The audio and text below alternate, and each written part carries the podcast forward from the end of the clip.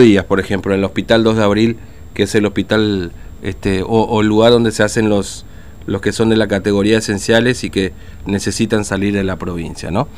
Pero bueno, vamos a ver qué pasa con los laboratorios privados, porque decíamos, hay un monopolio hoy del Estado, del gobierno, a la hora de los hisopados o los testeos, ¿no es cierto? Por eso está en línea con nosotros el presidente del Consejo Directivo del Colegio de Bioquímicos de Formosa, eh, Arnaldo Palacio, el doctor Arnaldo Palacio, que tiene la amabilidad de atendernos. Doctor Palacio, ¿cómo le va? Buen día, Fernando lo saluda, ¿cómo anda? ¿Qué tal? Buen día, ¿cómo están? Saludos a vos y a tu audiencia. Bueno, gracias por atendernos. Bueno, no, gracias por llamarnos. Eh, ¿Están ya habilitados los laboratorios privados para poder hacer, este, no sé, testeos, hisopados, etcétera? ¿Ya el gobierno les va a permitir a ustedes o ya les permite avanzar con esto, doctor Palacio? Eh, desde el inicio de mes, o sea, ahora en, en abril, de abril, mm. eh, el Ministerio de Desarrollo Humano sacó una resolución y la comunicó al colegio autorizando eh, previa habilitación sanitaria a los mm. laboratorios a poder realizar la determinación de PCR para SARS-CoV-2, que es mm. para el coronavirus, ¿no? Claro.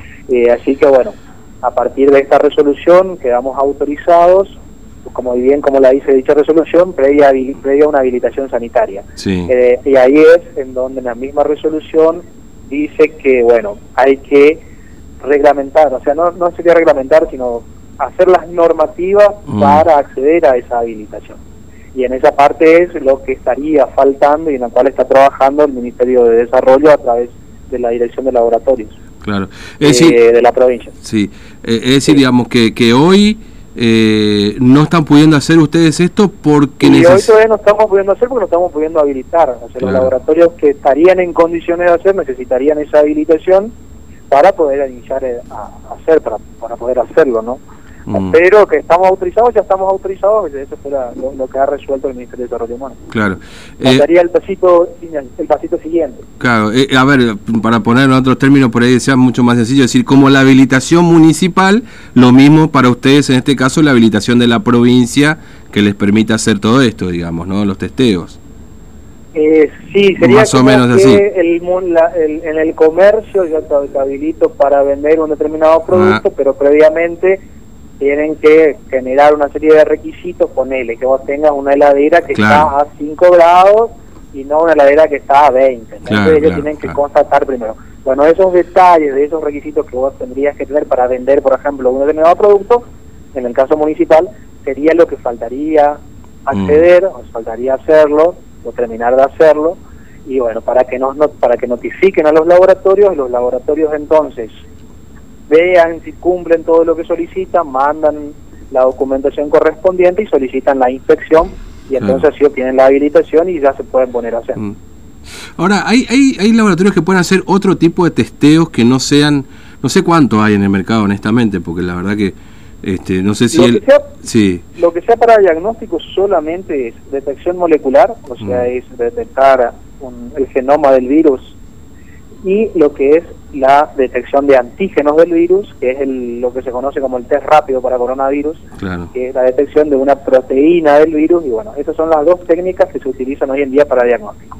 Después están las técnicas de anticuerpos que se utilizan mucho en epidemiología, y ahora la, la de anticuerpos que se dosan post vacunación para ver si hubo una mm. respuesta ante la vacuna. Como decían antes las abuelas, si prendió la vacuna claro, prendió. Claro, sí, tal cual. Ahora, ¿y cuál es el que usa la provincia, digamos? ¿Cuál es el que está utilizando hoy la provincia?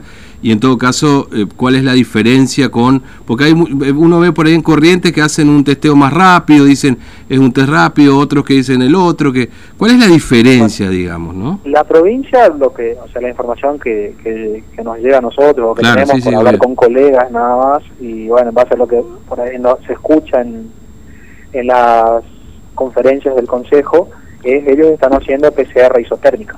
Mm. Es una técnica de PCR particular, no es la misma, aparte hacen obviamente la RT-PCR, que es la que hace el Laboratorio de Biología Molecular del Hospital Alta Complejidad, y esas son las dos técnicas que ellos, tengo conocimiento, pero conocimiento informal, nada más, no oficial, digamos, sí, exacto, que están, están utilizando. Mm. Eh, esas dos técnicas es la que hacen, que es la que es de diagnóstico molecular, que son las más sensibles y las más específicas, para hacer el diagnóstico del SARS-CoV-2, del SARS-CoV-2, del coronavirus. Y esas son las que ellos usan.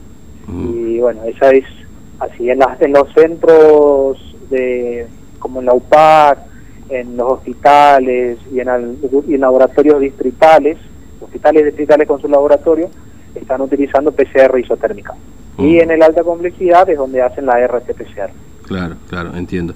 Eh, y, ustedes estarán en condiciones de hacer el, mismo testeo, eh, eventualmente en los laboratorios acá de Formosa, este mismo sistema o otro la sistema? La mayoría de los laboratorios estarían en mm. condiciones de hacer la PCR isotérmica porque requiere una infraestructura menos compleja mm. que para montar un laboratorio de RT-PCR que requiere una, infraestructura más compleja y con mayores costos de inversión inicial. En cambio, para hacer una PCR isotérmica, si bien también se necesita una mediana complejidad, pero los costos de inversión inicial son mm. menores. Entonces, cualquier un laboratorio que esté dispuesto a hacer esa inversión inicial lo podría realizar. En cambio, ya la inversión para hacer PCR, RT-PCR es más elevada. Y bueno, así que ahí, ya depende de cada laboratorio eh, mm. cuánto está dispuesto a invertir o, cuánto puede invertir en realidad sería la palabra y para ver cuál técnica realiza. Claro, porque bueno, eh, eh, en definitiva acá, claro, con, ustedes por supuesto acá en la provincia con, con la política sanitaria que ha implementado manejó este tema del hisopado porque ante un caso positivo intervenía directamente, digamos, ¿no? Acá la diferencia está en que si se abre la jugada para ustedes como laboratorio, por supuesto siempre están obligados en un contexto como este, imagino, a informar, pero ya, este, bueno, eso se verá también en, lo que establezca justamente la habilitación, o ya en la resolución les dicen a ustedes cómo operar en esto. No, tal cual, tal cual, en eso en la habilitación seguro lo que sea la reglamentación se, se estipulará eso, eh, estimo yo que en realidad va a ser como, como hacemos la notificación de las otras de los otros diagnósticos de declaración obligatoria, como el caso del dengue, que es lo más reciente que tenemos nosotros, pero eso, el dengue, como el sarampión y algunas otras más, son de declaración obligatoria por los laboratorios, tanto públicos como privados, porque eso tiene que ser cargado para, mm. para el registro nacional y para después el manejo de estadísticas y el seguimiento, y de, porque en base a eso es después cómo se, se siguen las, las, las políticas sanitarias. Eh, así que bueno, eso es de declaración sí o sí obligatoria. Yo estimaría que los mecanismos serían los mismos que estamos utilizando para declarar dengue, por ejemplo, en este momento, que siguen hasta ahora, hasta ahora siguen se sigue informando, se sigue declarando los casos del dengue, sean positivos o negativos, no importa, pero cada prueba que uno realiza la declara. Así que estimo yo que será de la misma forma, porque no tendría tampoco por qué, por qué ser diferente. A lo sumo por ahí un canal más directo en los mm. casos positivos, pero ya son presunciones mías. No, no, seguro, seguro, sí, sí, sí. Eh, este así que yo calcularía, estimo lo que va a ser así. Eh, pero siempre fue ese el, eh, el, tema mm. de cómo declarar y de cómo informar para que la provincia acceda rápida, rápidamente a esa información de un caso positivo y bueno, a partir de ahí, en base a las políticas que iban, iban estableciendo, poder actuar. Claro, porque acá hay, una realidad hoy, seguramente usted lo habrá escuchado también, muchos oyentes. Bueno, en la UPAC, por ejemplo, uno ya va y solamente atienden a aquellos que tienen síntomas o el del día 10, digamos, el hisopado del día 10 para los que ingresaron desde fuera de la provincia, ya no se hacen los contactos estrechos, algo similar está ocurriendo también este, en, los centros de salud, el hospital de día el 2 de abril tiene recién fecha para acá ocho días, que es ahí es oportuno y esenciales, digamos, que es obligación para poder salir. Es decir, evidentemente este problema con este laboratorio está generando bastante dificultades para aquella persona que por ahí no tiene síntomas, pero bueno, seguramente ustedes habrán consultado también, porque hay, hay qué sé yo, eh, empresas privadas, inclusive algunos organismos públicos, que le están exigiendo los PCR negativos para ir a trabajar a la gente, a los empleados. Y hoy no lo pueden hacer, digamos, ¿no?